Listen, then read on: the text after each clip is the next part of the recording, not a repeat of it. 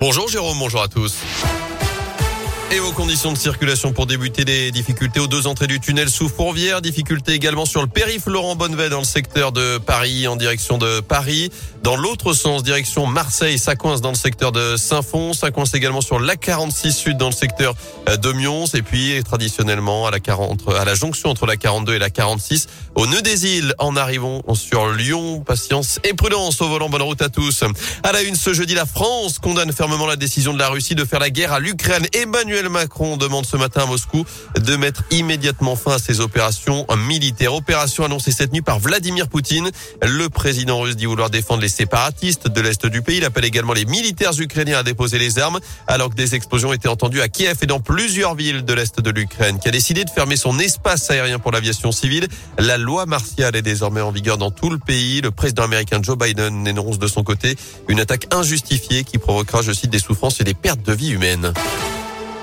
Dans l'actuel Lyon, des aides pour les sinistrés de la route de Genasse. La mairie du 3e arrondissement va mettre en place une cagnotte de solidarité d'urgence, une cellule psychologique, un soutien administratif pour que les victimes puissent refaire leurs papiers et une aide d'urgence limitée à 300 euros par personne selon le progrès. Une enquête est toujours en cours pour déterminer les raisons de l'effondrement partiel de cet immeuble mardi après-midi. La police judiciaire de Lyon à l'origine d'une saisie de 700 kilos de cannabis dans l'Oise. Quatre individus ont été interpellés lundi alors qu'ils déchargeaient la drogue dans un entrepôt. Ils ont été placés en garde à vue selon le progrès. Ils devaient être transférés hier à Lyon pour être présenté à la justice. Résultat de plusieurs mois d'enquête sur ces poids lourds soupçonnés d'apporter d'Espagne de grosses quantités de cannabis, notamment en Auvergne-Rhône-Alpes.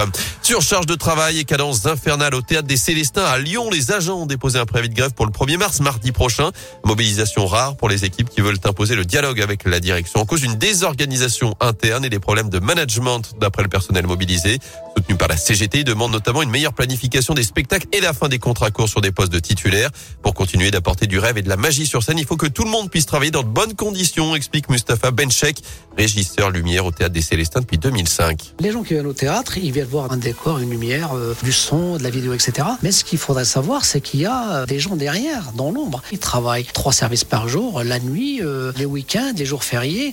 Enfin, ils comptent pas leurs heures, justement, parce qu'ils ont cet amour de métier. C'est usant sur le moral, c'est usant euh, sur le terrain. Tous les collègues peuvent en témoigner. C'est pour ça qu'on a pris cette initiative de poser un préavis de grève pour dire stop. Maintenant, il faut que les directions concernées viennent nous proposer concrètement et tout de suite des rencontres. On ne demande pas grand-chose, on ne demande pas des augmentations de salaire. On demande juste de travailler tranquillement et sereinement et intelligemment. Que les fiches de poste soient respectées et chaque corps de métier soit respecté. Une discussion est prévue demain vendredi. Un mot de basket pour terminer avec de l'Euroleague ce soir l'Astrobal à 21h. L'Asvel reçoit l'Alba Berlin. Notez que les filles de l'Asvel sont revenues avec un match nul 66 partout de Pologne en huitième de finale aller d'Eurocoupe hier.